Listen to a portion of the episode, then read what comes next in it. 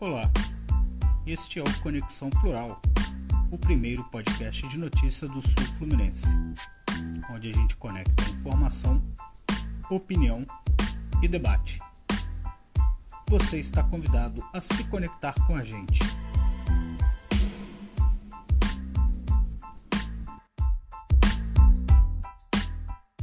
Olá, seja bem-vindo, seja bem-vinda a mais uma edição do Conexão Plural, o primeiro podcast de notícias do Sul Fluminense. Eu sou Matheus Guzmão e, como sempre, estou com o meu amigo e jornalista Renato Natividade. Chegamos hoje ao 28º episódio, né? O episódio, então, de número 28. Vamos falar de política, sobre investigações do Tribunal de Contas do Estado, a vacinação para Covid-19, que a quarta dose está sobrando nos postos de saúde, e ainda falar do Voltaço, campeão do importantíssimo campeonato chamado Copa Rio, que ninguém sabe o que é. Mas antes da gente entrar na pauta do dia, deixa eu dar meu bom momento para o meu amigo. Como vai, Renato? Salve, Matheus, salve a todos. Mais uma semana começando. Lembrando que faltam 13 dias, 13 Ih, dias exato. a partir de hoje que a gente está gravando. A partir de hoje, 13 dias para eleição. Para a gente dar um novo rumo aí para o nosso país, se Deus quiser.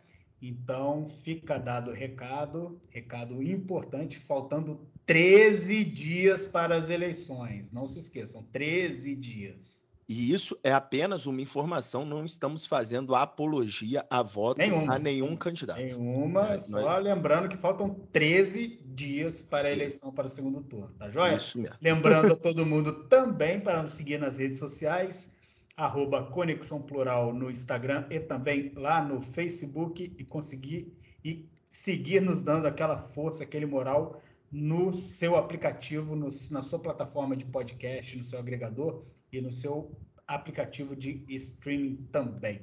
Renato, vamos começar então o nosso programa. É... Você assistiu o debate de ontem, domingo, na Band, entre o presidente Jair Bolsonaro e o ex-presidente Luiz Inácio Lula da Silva?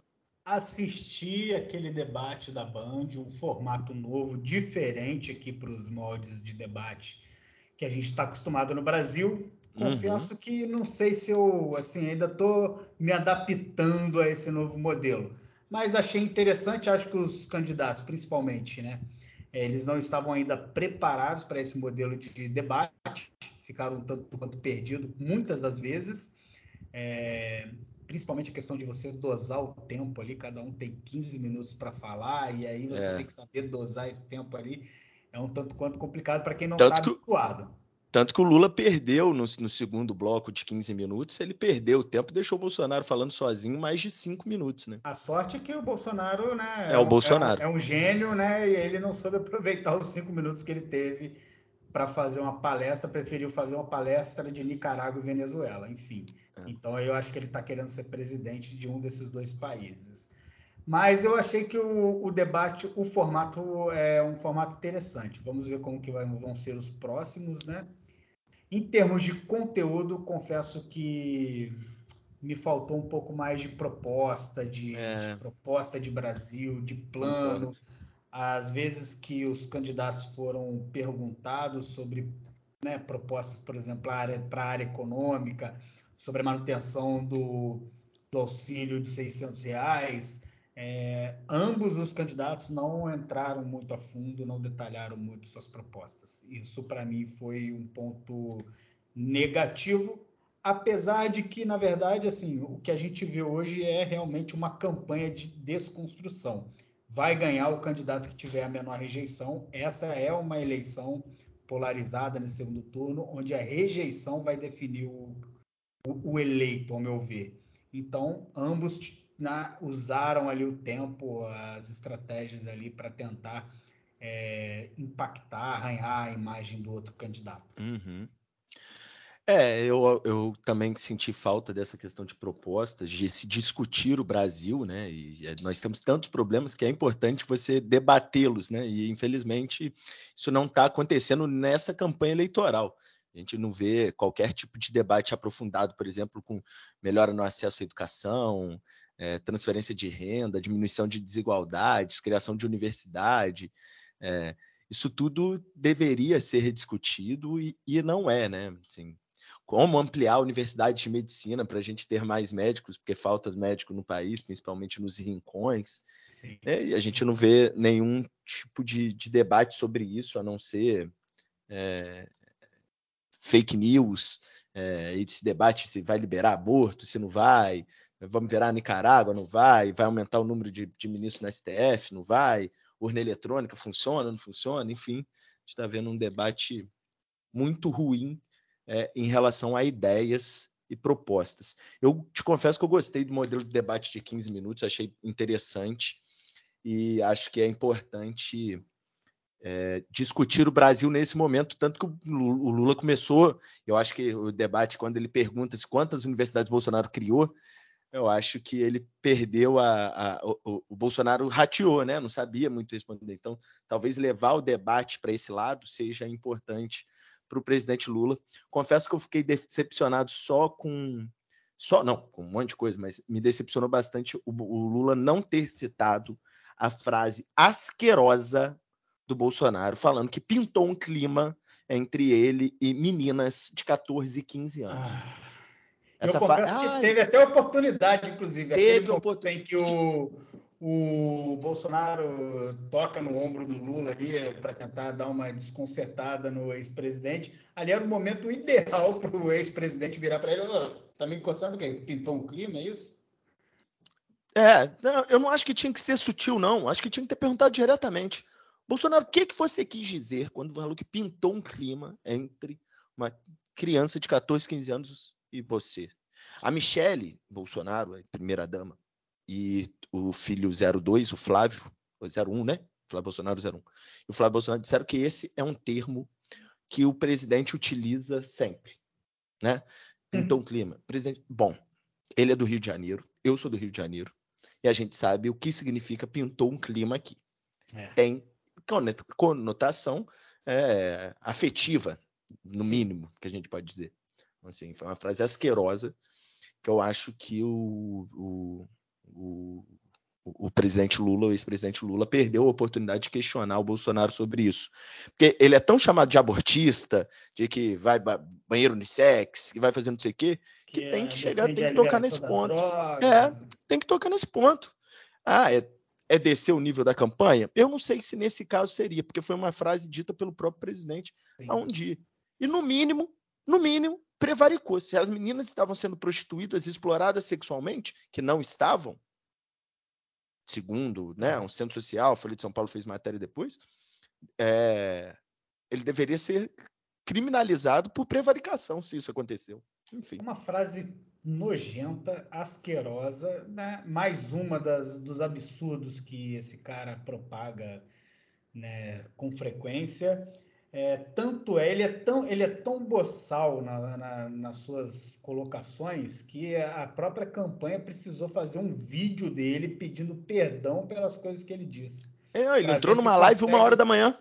Para ver se consegue diminuir aí um pouco do estrago que as baboseiras que ele fala vem ocasionando na, na campanha dele. E você sabe que agora, ideia, Renato, ah, pode falar. A, a, essa situação né, viralizou de tal forma, né, no sábado, né, essa frase começou a viralizar de tal forma que no sábado mesmo a campanha precisou fazer um investimento altíssimo de anúncios pagos no Google para poder reverter essa, o impacto dessa, dessa viralização. Então eu, a campanha começou a se mobilizou e começou a, a disparar é, publicações de Bolsonaro não é pedófilo. pedófilo. Foram é. gastos, foram gastos até a hora que eu levantei, né, na, dentro da plataforma do Google, é, ao menos 60 mil reais de anúncio pago no Google para tentar reverter o impacto negativo que é, esse absurdo ocasionou na campanha. E assim, Bolsonaro não, né, Maiu, caixa alta no não, é pedófilo. Assim, é, realmente foi uma frase que, como foi de forma tão genuína do presidente falando, pegou muito mal. Assim, e é, acho que que isso pode acabar ajudando a decidir a eleição, sabe? Porque e ontem ele eleitor... mais uma vez, né, no debate, ele mais uma vez aprontou das suas falas asquerosas e absurdas quando disse, né, deu a entender que na favela só tem traficante, né, em comunidade isso. só tem traficante e bandido.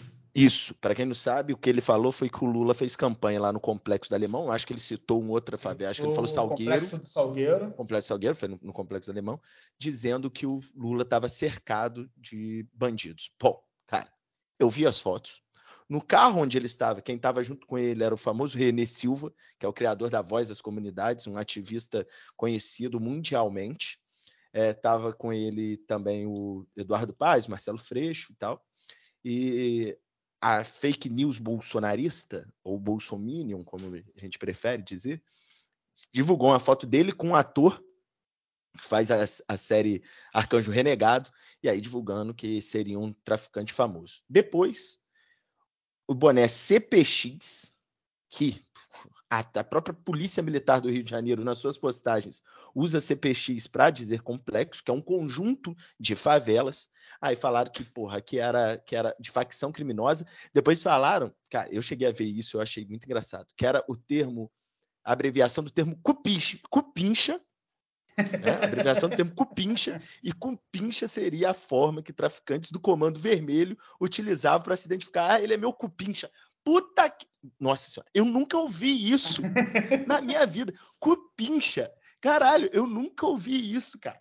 E sim, é absurdo, sabe? Tipo, mas eles é aquela forma perdendo, de tentar. É, eles estão é... perdendo a mão. Eles né, estão vendo que a situação está bem difícil, né? A campanha está bem difícil para eles. Você vê que mesmo com todo o dinheiro né, sendo liberado aí de, de auxílio, toda essa campanha né, de fake news sendo todo estelionato eleitoral. Todo estelionato eleitoral praticado por ele ele não consegue é, subir nas pesquisas né? É, o, né, tivemos agora no início da, da noite a divulgação de mais uma pesquisa do IPEC né? Uhum. onde o Lula aparece com 50% das intenções de voto e nos votos válidos o Lula está com 54 e o Bolsonaro com 46. O Bolsonaro oscilou para cima, de 45 para 46, ganhando um ponto percentual. Ou seja, né, há 13 dias da campanha, faltando aí duas semanas, é, em uma semana ele ganhou um ponto. Ou seja, se ele continuar nesse, nesse ritmo, ele vai ganhar dois pontos percentuais, o que ainda assim não vai ser o suficiente para ele ganhar. Então ele vai tentar de usar de todo e qualquer artifício aí nas próximas duas semanas para tentar reverter né, votos. E aí o debate, para mim, ao meu ver, ontem não ajudou ele muito não, porque ele acabou pregando, né, como a gente fala, pregando para convertido, falando para sua própria base, para o seu próprio eleitorado. Principalmente quando ele teve a oportunidade de ter cinco minutos ali sozinho falando e preferiu falar de Venezuela, de de Nicarágua, ou seja, aquele mesmo velho discurso embolorado que ele está acostumado a fazer para seus correligionários, né, seus apoiadores. É verdade. É, eu acho que essa pesquisa do IPEC, Renato, traz dois dados importantes para mim, que um é o índice de definição de voto, que aí 93% é, disse, disseram que já tem é, o voto definido e não vai mudar, e 7% poderá mudar o seu voto até o dia da eleição. Portanto, já uma, um número gigantesco de pessoas definidas em quem vai votar. E aí eu acho que a campanha do Lula tem que não perder, tentar não perder voto, né, nesse momento. E acho que outro fator importantíssimo é estimular as pessoas irem votar, porque no segundo turno a abstenção é muito maior e as pesquisas indicam que as abstenções são normalmente na população mais pobre, né, porque tem dificuldade de votar, é, precisa de condução, enfim, vários, vários fatores. E aí, e esse é o maior número de eleitor do Lula, então acho que é importante forçar as pessoas a votar, né, estimular a pessoa a ir às urnas. O outro fator é o índice de aprovação do governo, que de forma surpreendente, a partir do dia 26 de setembro, começa a cair a, a desaprovação do governo Bolsonaro de, de, uma forma até rápida. No dia 26 de setembro, era 47% das pessoas achavam a gestão do Jair Bolsonaro ruim e péssima. Hoje já são 39%. Enquanto a ótima e boa, no dia 26 era 29%, Agora 37% acha a gestão dele ótima e boa. Portanto, aí na reta final da campanha, no primeiro turno, ele houve essa mudança importante, né? E hoje ele está aí com ruim e péssimo 39%, ótimo e boa 37%, 39 ruim e péssimo, 37 ótimo e boa, 23 regular. É uma notícia positiva para ele, né? Porque ele precisa de aprovação para conseguir vencer a eleição. Porém, o índice de rejeição está estável, variando sempre aí dentro da margem de erro. É, ele segue aí tendo entre 50 e 52% de rejeição de, de, reje, de, índice de rejeição. É, o índice de rejeição dele mantém, ele ainda é o, o, o candidato mais rejeitado, né? As pessoas, a rejeição é o que não votaria de forma nenhuma nele, né? Isso. É, beleza. Vamos mudar de assunto, mas continuar falando de eleição, mas não agora uma eleição nacional. Vamos falar da eleição municipal é, que acontece em 2024. Faltam dois anos, mas a gente sabe que as discussões já começaram. Em Barra Mansa, Renato, o jornal aqui trouxe é, até uma entrevista com o, o, deputado estadual, ainda deputado estadual Marcelo Cabeleireiro, e com o Luiz Furlani, ex-presidente da Câmara, os dois já se colocando né, assim, na, na, peça no tabuleiro para disputar a, a, sucessão do Rodrigo Drabe. Né? O Rodrigo Drabe vai chegar aí a seu oitavo ano, né, oito anos, duas, dois mandatos, não vai poder concorrer, portanto, ao seu terceiro mandato de forma consecutiva. E aí os dois fazem parte do grupo do Rodrigo Drabe, que diz, né, até na entrevista, diz que o governo terá candidato. E aí o Marcelo Cabeleireiro e o Furlani devem lutar aí pelo apoio do Rodrigo Drabe para ser o seu sucessor. Então já começa a movimentar as peças aí em Barra Mansa. Em Volta Redonda, ao contrário, o prefeito Neto pode concorrer à reeleição e você acha que pode ter é, uma mudança no Palácio 17 de Julho? Quem você acha que poderia ser um candidato aí? É, eu acho que dificilmente o Neto vai deixar de ser candidato à reeleição. Né? A gente conhece o perfil político dele e sabe que ele é, dificilmente deixa de disputar uma reeleição. Então, ele, provavelmente, o prefeito Neto deve ser o candidato.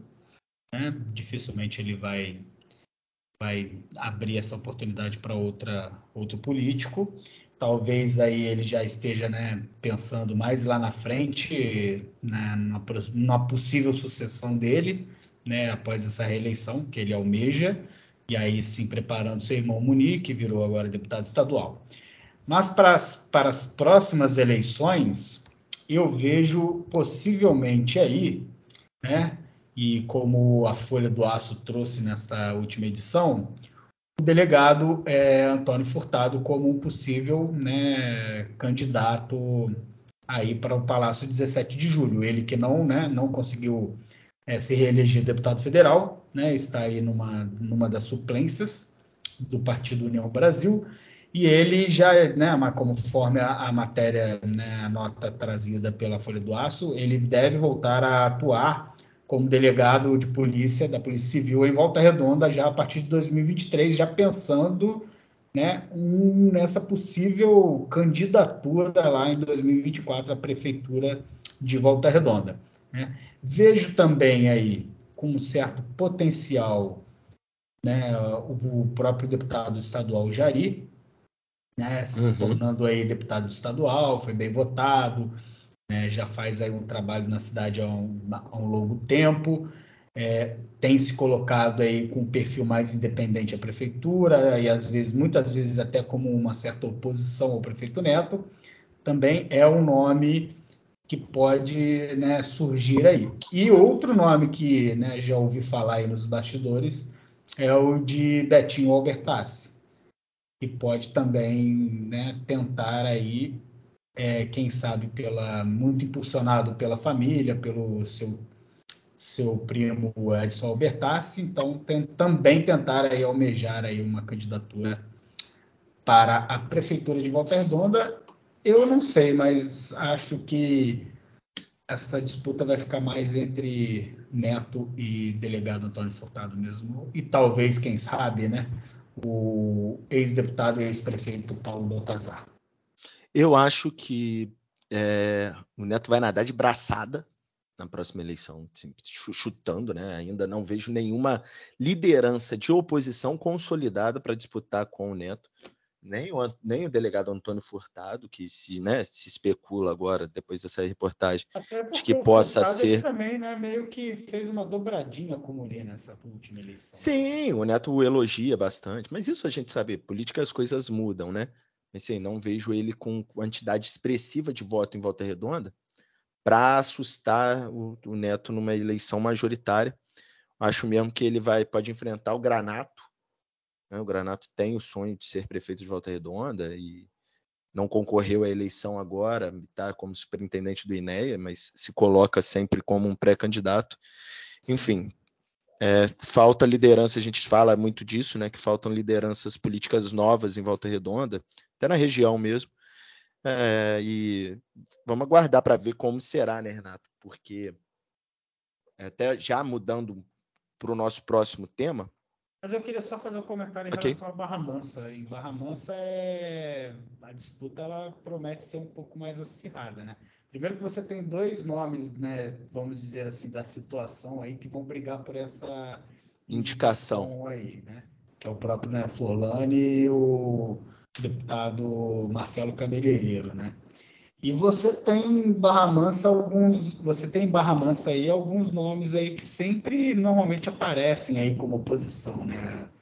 O Paulo César Alves, é, você tem outros ali, né? A gente teve na última a Inês, a Inês que pode ser, teve, pode se colocar. teve uma votação é, até para mim surpreendente aí para para a Lerge. É, você teve na última eleição também o Tiago Valério. Thiago Valério também foi teve, teve uma participação nessa última nessa eleição para deputado.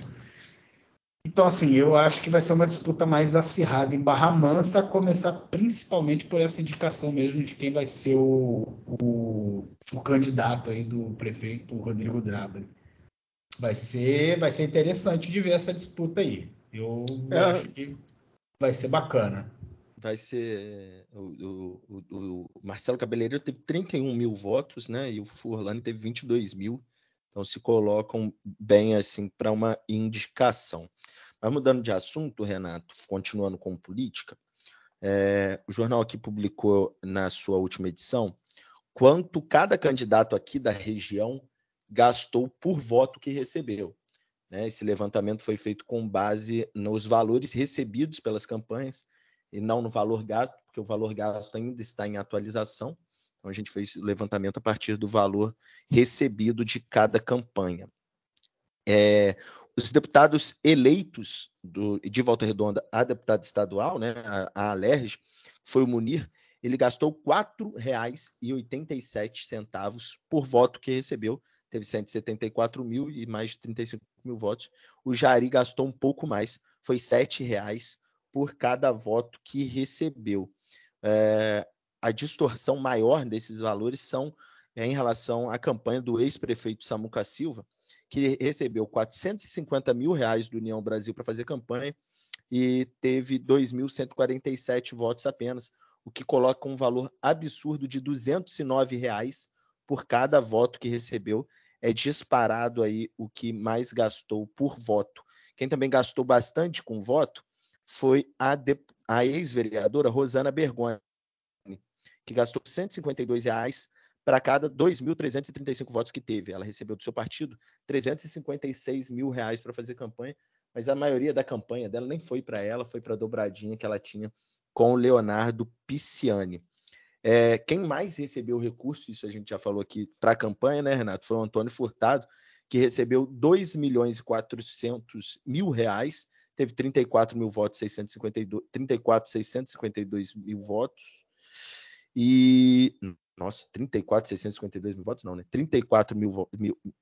Nossa. Teve pouco mais de 34 mil votos e recebeu, gastou por cada voto R$ 69,20. Portanto, gastou aí mais do que os eleitos. E aí eu te pergunto, é, Será que está mudando a forma de se fazer campanha? Não, não, não, vai se gastar mais tanto como antigamente? Eu acho que a tendência, na verdade, é, é ter um, pelo menos, ao menos, uma distribuição mais igualitária desses, desses recursos, né? que a gente vê e esses números mostram é uma disparidade muito grande, né? E aí você pega, por exemplo, candidatos que até então eram bem desconhecidos, tendo um, um resultado financeiro, vamos dizer assim, se a gente pode dizer assim, né? Muito melhor do que né, candidatos que já eram carimbados, né, tarimbados aí, já conhecidos como o ex-prefeito Samuca, que foi o que teve um resultado aí em termos financeiros pior aí na relação, né? Com 209 reais por cada voto recebido. Então eu acho que assim a tendência é realmente os partidos começarem a olhar isso de uma forma mais igualitária. O que a gente já sabe que dificilmente é, para alguns caciques isso não vai, vai, não vai ocorrer, né? Vão continuar né, esses nomes mais conhecidos vão acabar é, recebendo um pouco mais de recurso. Né?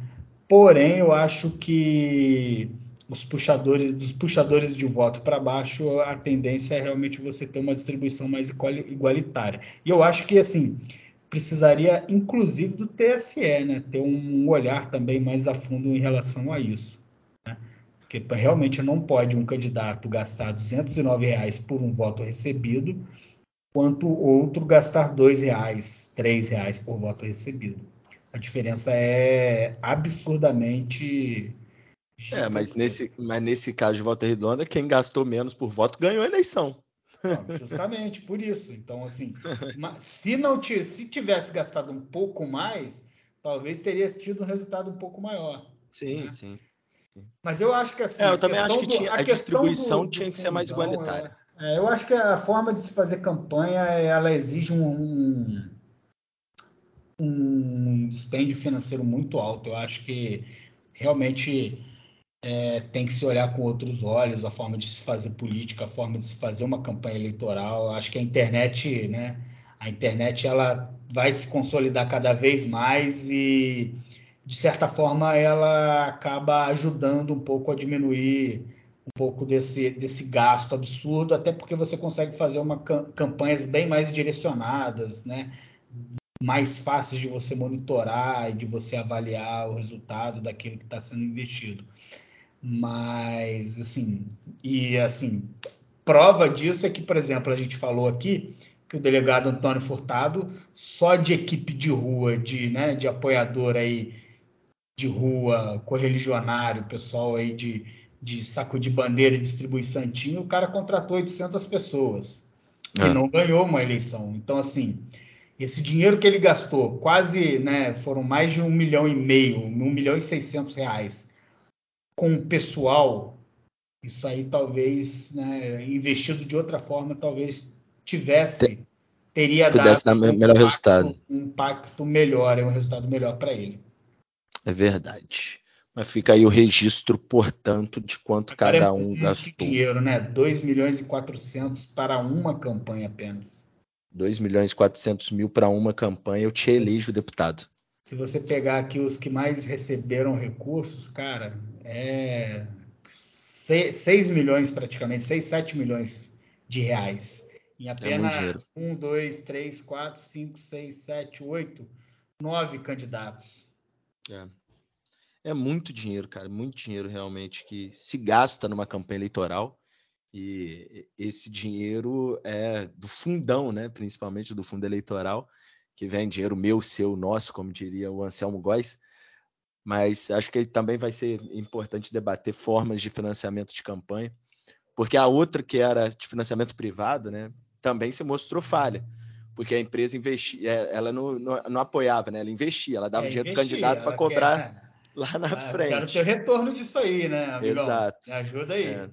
E, e, isso deu errado. O financiamento público é muito dinheiro e de forma desigual, porque os partidos privilegiam já na sua estrutura quem é presidente do partido, as lideranças, enfim, e aí atrapalha um pouco o nascimento de novas é, lideranças políticas, de novos políticos, porque campanha sem recurso não dá para fazer, né? Confesso que já pensei várias vezes em sair candidato a vereador e não faço por falta de grana, assim. e porque também preciso trabalhar, não tem como parar de trabalhar para fazer campanha, mas é, enfim, é, a gente sabe que dinheiro realmente é importante. Renato, já falamos muito nesse primeiro bloco, vamos tomar uma aguinha e a gente já volta.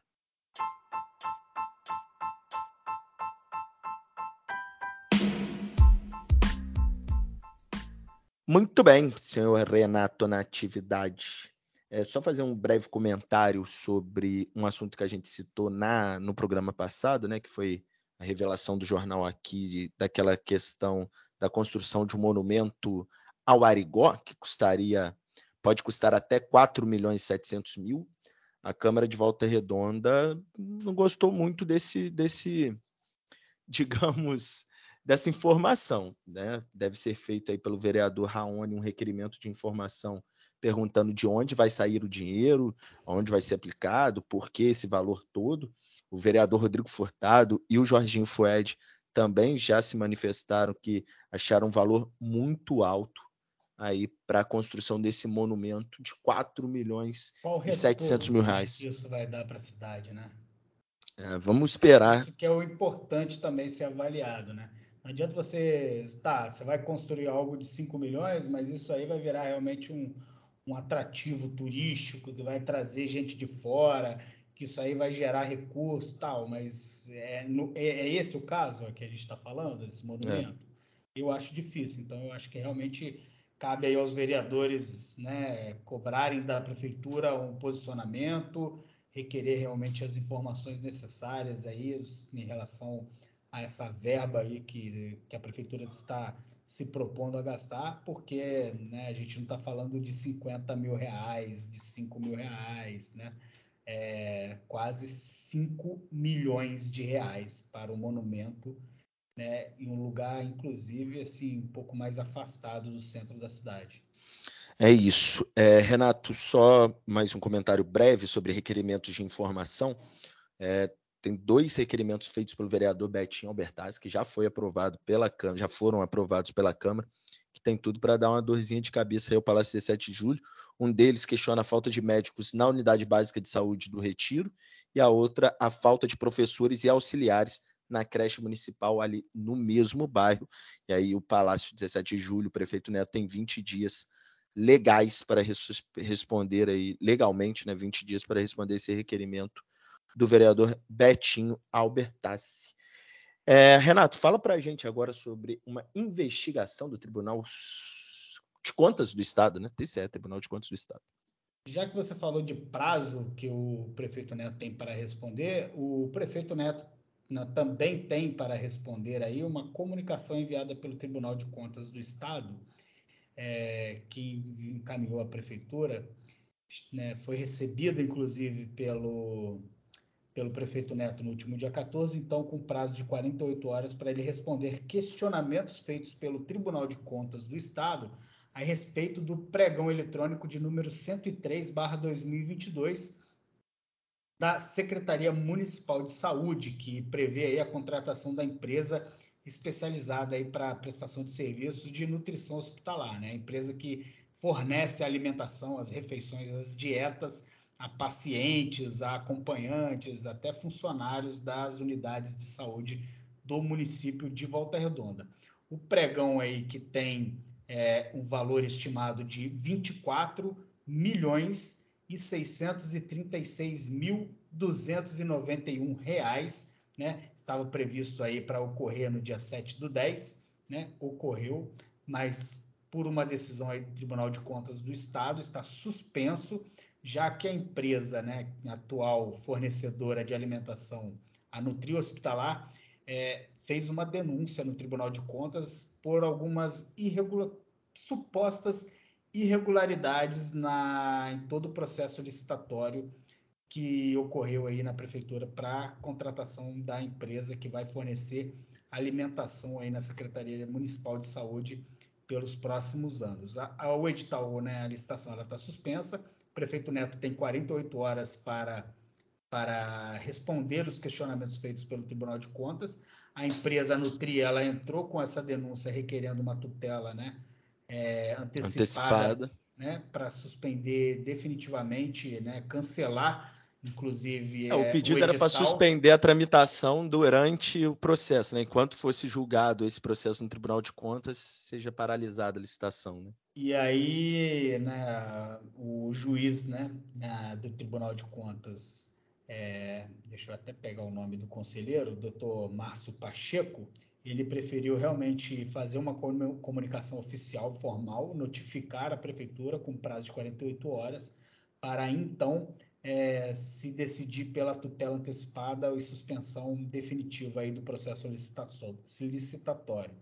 É, deixa eu só pegar aqui algumas, né, algumas irregularidades né, apontadas pela, pela empresa que concorrente, né? É, informa que o serviço que no edital anterior havia previsão de entrega de 168 mil é, unidades de refeição ao almoço anual, é, o novo edital ele passou a prever 213.600 refeições, o que se mostra aí um pouco aquém do estimado, já que entre março e junho de 2022, a média mensal de almoços fornecidos foi de aproximadamente 6.400 almoços, 6.400 refeições. A uhum. empresa também aponta aí a ausência de informações imprescindíveis, a correta elaboração de proposta, tendo em vista né, que um dos itens importantes aí do termo de referência não trazia a unidade de medida necessária para chegar no preço unitário, né, e omitiva, omitia também a gramagem né, dos componentes das refeições, ou seja, uma refe... não previa aí quantos gramas cada refeição deveria conter de alimentação. Uhum. E além disso, outras irregularidades aí que o tribunal agora também já está passando a investigar e apurar com base nessa denúncia feita pela Nutri Hospitalar Alimentação e Serviços. Mais uma dor de cabeça aí para o prefeito Neto, para a prefeitura de Volta Redonda. O que a gente né, espera é que isso não comprometa principalmente o cidadão, né, o paciente que está internado, que está em tratamento, que está em uma, em uma unidade de saúde, o seu acompanhante, o servidor municipal que está lá, que depende também dessa, dessa alimentação lá no seu dia a dia de trabalho. Vamos aguardar aí, vamos apurar mais informações e acompanhar aí o, o, né, o desenrolar dessa situação aí, que mais uma vez, né, não, já não é a primeira situação de edital mal elaborado, de licitação mal elaborada pela prefeitura, que o Tribunal de Contas do Estado acaba tendo que intervir para suspender. É verdade, vamos continuar acompanhando esse tema. O nosso setorista dentro do Tribunal de Contas do Estado, que é o Renato, trabalha diretamente do TCE, sabe tudo, vai trazer para a gente. Renato, a gente falou aí né, sobre Secretaria de Saúde. É, vamos uma notícia ruim, né, mas tema recorrente nosso aqui, que é a vacinação para a Covid-19. Parece que a quarta dose né? A, a galera não está indo tomar essa quarta dose, não. E olha que está liberado para mais pessoas maiores de 18 anos há muito tempo e ainda continua sobrando doses nas unidades básicas de saúde de Volta Redonda, né, Renato? É, se você pegar aí é, o levantamento das primeiras três doses aplicadas né, no município contra a Covid-19, é, a quarta dose, cerca de 25% apenas foram aplicadas em relação à média das primeiras três doses que foram aplicadas em toda a população. Então Muito você pouco. tem uma média aí na, da primeira, segunda e terceira dose né, de cerca de 215 mil doses aplicadas. Para a quarta dose, apenas 45 mil doses foram aplicadas. Ou seja, 45 mil pessoas procuraram uma unidade de saúde do município para tomar a quarta dose contra a Covid-19 se imunizar. Gente, a pandemia ela está controlada, porém o vírus ele ainda tá, está circulando. Então é importante que todo mundo tome todas Exato. as doses de imunização para que todo mundo esteja protegido, né, devidamente protegido e que a gente consiga de fato eliminar de uma vez por todas a circulação do vírus em nossa cidade, em nosso país. Então, assim, se você ainda não tomou a sua quarta dose de reforço, vá a uma unidade, tem dose sobrando. E muito importante, é, as doses elas têm prazo de validade, então às vezes a dose está lá disponível, a pessoa não vai, aquela dose acaba tendo que ser descartada. É dinheiro público que vai para o ralo, né? um dinheiro é que poderia estar tá, que está sendo investido na manutenção, na, preve, na prevenção e na preservação da sua saúde. Então, assim como a gente falou no último episódio sobre a vacina das crianças, você adulto vá tomar a sua quarta dose de reforço contra a Covid-19 por favor. É isso, e aproveita se você tiver filho, leva seu filho lá para tomar a vacina da poliomielite também, que é gotinha, pelo amor de Deus, gente. Sim, a gente era um país reconhecido por ter o PNI, o Plano Nacional de Imunização, sempre funcionou bem é, a vacinação no Brasil. O brasileiro gosta de tomar vacina, sabe da sua importância. Que nos últimos tempos aí, diante de uma fake news e de um projeto de pessoas que adoram a morte, amam ver o povo morrer, porque só isso, para mim, justifica. Né? É, né? gosta, de, gosta do cheiro de, de, de, velório, só, só isso me justifica. Enfim, de velório ele não gosta, né? Porque não foi nenhum, não, não visitou um hospital durante a pandemia, não fez um gesto mínimo de respeito às famílias, mais 700 mil famílias enlutadas aí com morte de Covid-19. Há um projeto né, dele de, de, de morte, gosta disso, então, gente, pô, não vamos cair nessa, não. Vamos tomar vacina, conversar com as pessoas. A gente sabe que os nossos ouvintes são esclarecidos. Então, conversa aí com vovô, vovó, papai, mamãe, quem, cachorrinho, periquito, vizinho. A importância lá de ir tomar a quarta dose da vacina e também a da poliomielite para as crianças.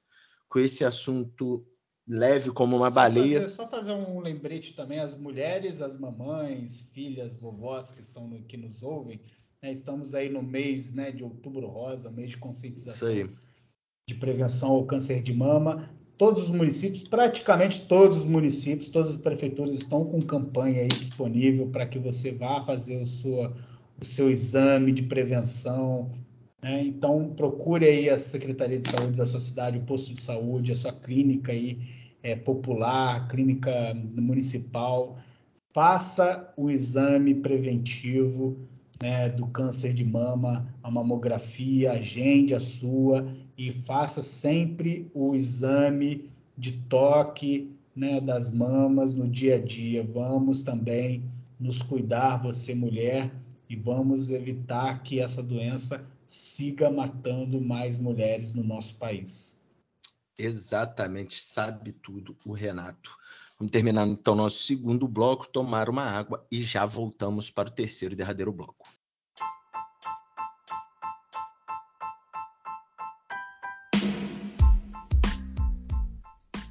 Pois bem, senhor Renato Natividade, se tem algo que está irritando muito os volta-redondenses, essa questão das calçadas, das reformas das calçadas, seja a tocada pelo município, seja a tocada pelo governo do estado. E parece que a do município, né, Renato, que a prefeitura faz lá a reforma da Rua 33, uma das principais vias da cidade do Aço, a empresa abandonou e uma nova licitação vai ser feita, né? Rapaz, isso aí tá virando uma obra de, novela, de igreja, né? Que a gente sempre chama, né? Obra de igreja. A obra da rua 33 é uma das principais ruas da cidade, né? A rua que talvez tenha uma, o metro quadrado mais caro do município. Ela tá aí com as suas calçadas praticamente abandonadas já faz um tempo que se iniciou as obras das calçadas da rua 33, né?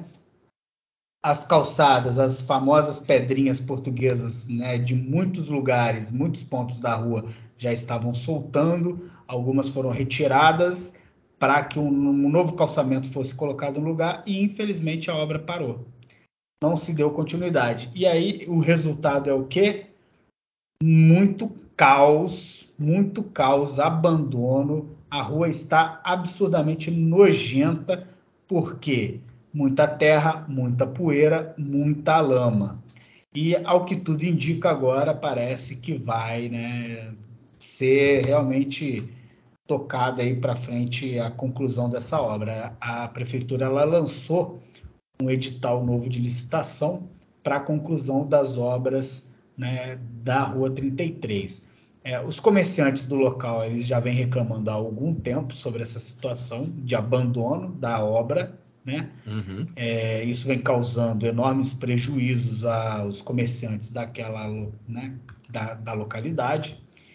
E agora a expectativa é de que realmente a, a, obra ela seja iniciada no prazo máximo aí de 20 a 30 dias úteis para que ela seja concluído em, concluída em um prazo máximo aí de 3 a 4 meses. Né? O edital ele já está lançado no site da prefeitura através lá do portal da transparência, né? Pode ser pesquisado lá. Eu até entrei agora para ver se tinha já para pegar uma informação. Infelizmente o site da prefeitura nesse exato momento está fora do ar. Ou seja, se você for entrar agora não tem como pesquisar absolutamente nada, mas o edital ele já foi lançado, já está disponível. E aí a gente espera que realmente a situação seja resolvida o mais rápido possível, porque não pode a principal rua do centro comercial de Volta Redonda estar abandonada daquele jeito. É isso mesmo. É, a gente torce para que a licitação seja concluída o mais rápido possível, para que a obra possa andar. O prefeito Neto gosta muito de dizer que Volta Redonda virou um canteiro de obras. Isso é bom por um lado, porque gera emprego, gera renda para a cidade, modernidade, enfim mas se a obra estiver parada, esse canteiro não serve para nada a não ser para atrapalhar a vida dos volta-redondenses. Vamos falar agora de futebol.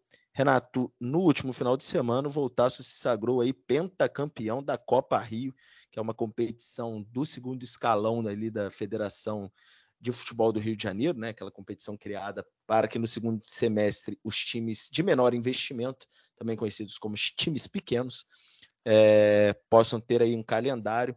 O Volta Redonda foi pela quinta vez campeão da Copa Rio. A partida foi no sábado, dia 15, e o Esquadrão de Aço empatou por 1 a 1 com a Portuguesa lá no Luso Brasileiro.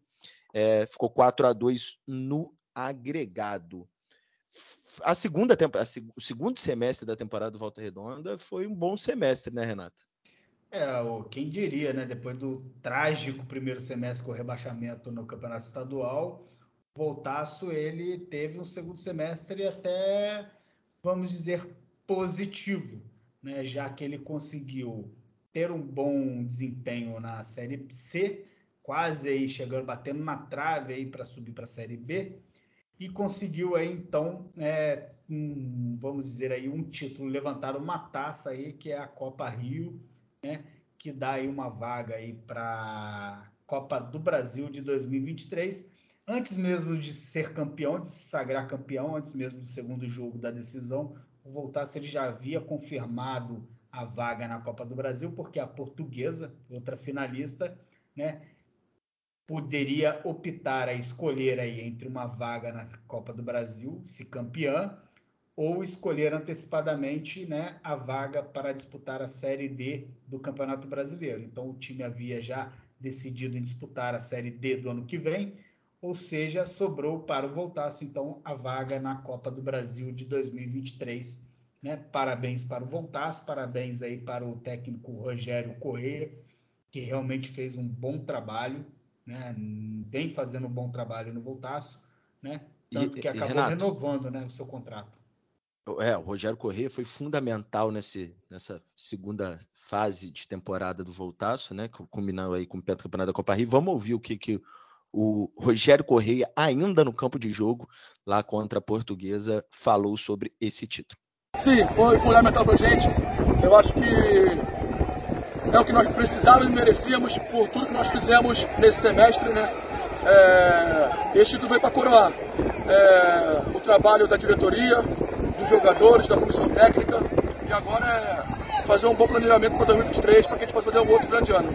Tá aí, Renato. A gente espera então que no ano que vem, né, o Volta Redonda possa seguir forte realmente e que não leve sustos no Campeonato Carioca, já que foi rebaixado ah, esse pelo ano. Pelo amor né? de Deus, né? É a, a torcida não possa... merece passar por uma situação que passou esse ano, né? Exatamente. Renato, eu, eu tô achando legal, assim, algumas fotos que eu tenho visto, uma garotada jovem torcendo para o Voltaço, não sei se você, você viu isso também, mas reparei. tem uma, uma, uma, torcida mais jovem do, do Voltaço, até criando uma, uma torcida organizada e tal. Achei legal, normalmente era só a turma do amendoim, né? Que é. acompanhava os jogos do Voltaço. Tem uma galera mais jovem acompanhando também. É legal pra caramba, que é o é, time da nossa que, cidade. Que o Voltaço, né? Eu sou, eu sou um crítico da forma como o Voltaço é tratado por, né, pela sua diretoria e tal. Eu acho que o Voltaço tem um potencial realmente de atrair mais é, torcedores, de envolver mais a cidade, a população, né? Eu acho que cabe aí um trabalho, né, não só de, de marketing, não digo nem de marketing, mas de comunicação, de, de envolver mais a, a, a, a, população, a população passar a ter o Voltaço mesmo, se identificar com o Voltaço, né? Infelizmente a gente tem, né, uma diretoria que tem pessoas que não são de Volta Redonda, e não sei se você ficou sabendo, mas o, o presidente, né, Flávio Horta, foi candidato a deputado federal, né? Sim, sim. E ele, na, na, nas semanas aí que antecederam a eleição, ele participou de um debate em uma página né, jornalística de Barra do Piraí, onde ele falou que uma das suas propostas como deputado federal era criar um clube de futebol, Barra do Piraí Futebol Clube. Então, assim, Nossa. quando a população de Volta Redonda vê isso, ouve isso, isso aí é, acaba criando um certo distanciamento. Mas é importante, né? É legal hoje você ter estar o tendo esse fez, olhar. Para mim, o que fez o distanciamento da torcida com o Voltaço é as sucessivas gestões que misturavam política e o time. Isso, sem dúvida nenhuma. Né? Sem dúvida nenhuma. Beleza. Eu espero, eu espero aí um futuro muito mais promissor para Volta Redonda e espero que realmente né, a gente tenha uma oxigenação aí de torcida, que a torcida passe realmente a se envolver mais com o clube. É isso mesmo. Vamos então para o nosso momento cabeção, como diria lá o pessoal do Foro de Teresina, para o nosso momento cultural, dica cultural. Eu começo, Renato. Minha dica cultural vai para o livro Escravidão, do Laurentino Gomes. Eu tô, eu tô lendo o volume 1, que é do primeiro leilão de cativos em Portugal até a morte de Zumbi dos Palmares. Já estou no finalzinho, mas é um livro de leitura muito fácil, um livro muito bom, contando detalhadamente como iniciou aí o tráfico negreiro pelos portugueses lá na África. O primeiro leilão de cativos lá em Portugal, como foi esse primeiro leilão, inclusive com a Igreja Católica ficando com alguns de, de escravizados. É, tinha uma parcela que tinha que ir para o Império, outra para a Igreja antes do leilão, enfim. Muito legal o livro. Estou no volume 1, são três volumes, e acho muito importante é, uma leitura dessa para a gente conhecer cada vez mais a história do nosso país para que o futuro não venha repetir o passado, né? Porque com o Congresso que está aprovado, que, tá, que foi eleito agora, esse novo Congresso, eu tenho medo de revogarem até a Lei Áurea. Não, e é, um, é um, né, uma coleção de livros aí fundamental para realmente a gente parar de ver pessoas falarem besteiras como a gente viu, por exemplo, no debate à presidência, onde o candidato do Partido Novo né, questionou a questão das cotas raciais.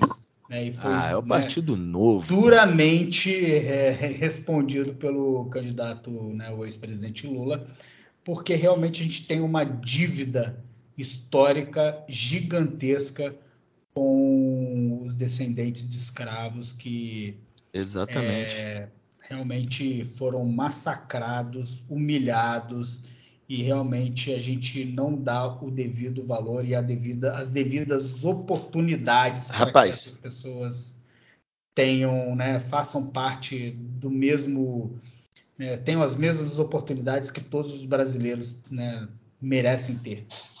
Irmão, em uma parte do livro fala que até os tubarões mudaram as rotas para acompanhar os navios negreiros porque pela quantidade de mortos que tinham na, no translado, né, lá da África até a costa brasileira ou aqui nas Américas todas, é, morriam muitas pessoas e jogavam, né, no mar. Então os tubarões mudaram as rotas para poder acompanhar, porque sabia que teria o que comer, que o corpo do, do, escravizado ele caía na água e antes de afundar já começava a ser de, de, é, devorado por tubarões. Enfim, é muito triste a gente é, é, ver alguns comentários ainda de pessoas que é, menosprezam ou minimizam esse período, como é o do Felipe Dávila, que eu li ou ouvi em algum lugar, que é o Felipe Dávila era o Padre Kelmon da Faria Lima. Falei, é, faz sentido. é, então vamos lá. A minha dica cultural vai para um filme recém-lançado na Netflix, né, chamado O Soldado que Não Existiu, uma história que se passa na Segunda Guerra, né, e que fala de um soldado invisível, na verdade, uma operação criada pelos aliados, pelos britânicos, né, inclusive com a anuência aí do ex-primeiro-ministro Winston, Winston Churchill, que deu uhum. aval para que a operação ocorresse, onde é, os soldados, né, o exército britânico enganou os, o exército alemão nazista para que os aliados conseguissem retomar a ilha da Sicília na Itália. O filme é muito bom. Tem aí como protagonista Colin Firth. Né, baseado em fatos reais? Baseado em fatos reais. Né? Eu adoro filme assim. E o protagonista é o Colin Firth, que é ganhador do Oscar, né? Ele né, já foi um dos vencedores do Oscar de melhor ator. E o filme é sensacional, extraordinário. Conta aí uma história das, das histórias aí que a gente não conhece sobre a Segunda Guerra e foi considerado o maior truque já aplicado em uma guerra em toda a história até hoje. Então vá para quem ainda não assistiu. Ótimo. O Soldado que não existiu está disponível no Netflix. O Resgate do Soldado Ryan. Soldado que não existiu. Vai confundir os outros, porra. tá anotado aqui, vou assistir com certeza, já que suas dicas culturais são sempre brilhantes. É, você é a mente brilhante da Cidade do Aço mas está na hora da gente encerrar o programa, porque aos ouvintes a gente grava pelo Skype e o Renato está sem camisa e eu não sou obrigado a ficar mais de uma hora ah, vendo esse corpinho de tá cadela camisa, velha. Né? Renato, eu tinha pedido para você escolher a, a música que a gente ia encerrar, mas o nosso papo sobre o ataque do Bolsonaro às pessoas que moram em comunidades do Rio de Janeiro, né, e chamando lá as pessoas do complexo do Alemão de bandidos, eu lembrei de uma música do grande sambista e baterista Wilson das Neves, que foi baterista do Francisco Buarque de Holanda durante décadas. Ele tinha uma música que era O Dia em que o Morro Descer e Não For Carnaval. Então, é, é, acho importante a gente terminar com ela, que é o dia que o Morro Descer e Não For Carnaval. Não vai dar tempo de ver um ensaio geral. Então, acho Boa que é sugestão. importante. Assina embaixo. Muito obrigado. Então, terminando aí com Wilson das Neves, lembrando aí para todo mundo nos seguir nas redes sociais, arroba Conexão Plural, arroba jornalista.guzmão, também tem um perfil interessantíssimo. Beleza, Renato? Muito obrigado, amigo. Grande abraço para você e até a próxima. Valeu, Matheus. Valeu todo mundo. Lembrando mais uma vez, faltam 13 dias para o segundo turno das eleições presidenciais. Não se esqueçam. Valeu!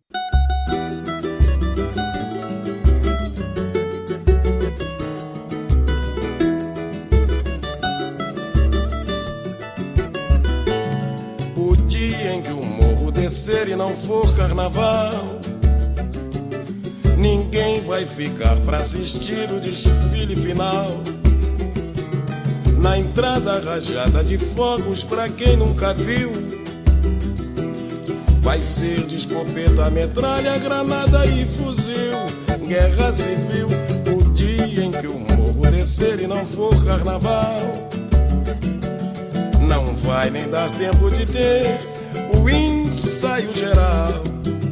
E cada uma ala da escola será uma quadrilha. A evolução já vai ser de guerrilha. E a alegoria é um tremendo arsenal. O tema do enredo vai ser a cidade partida. No dia em que o couro comer na avenida, se o morro descer e não for carnaval.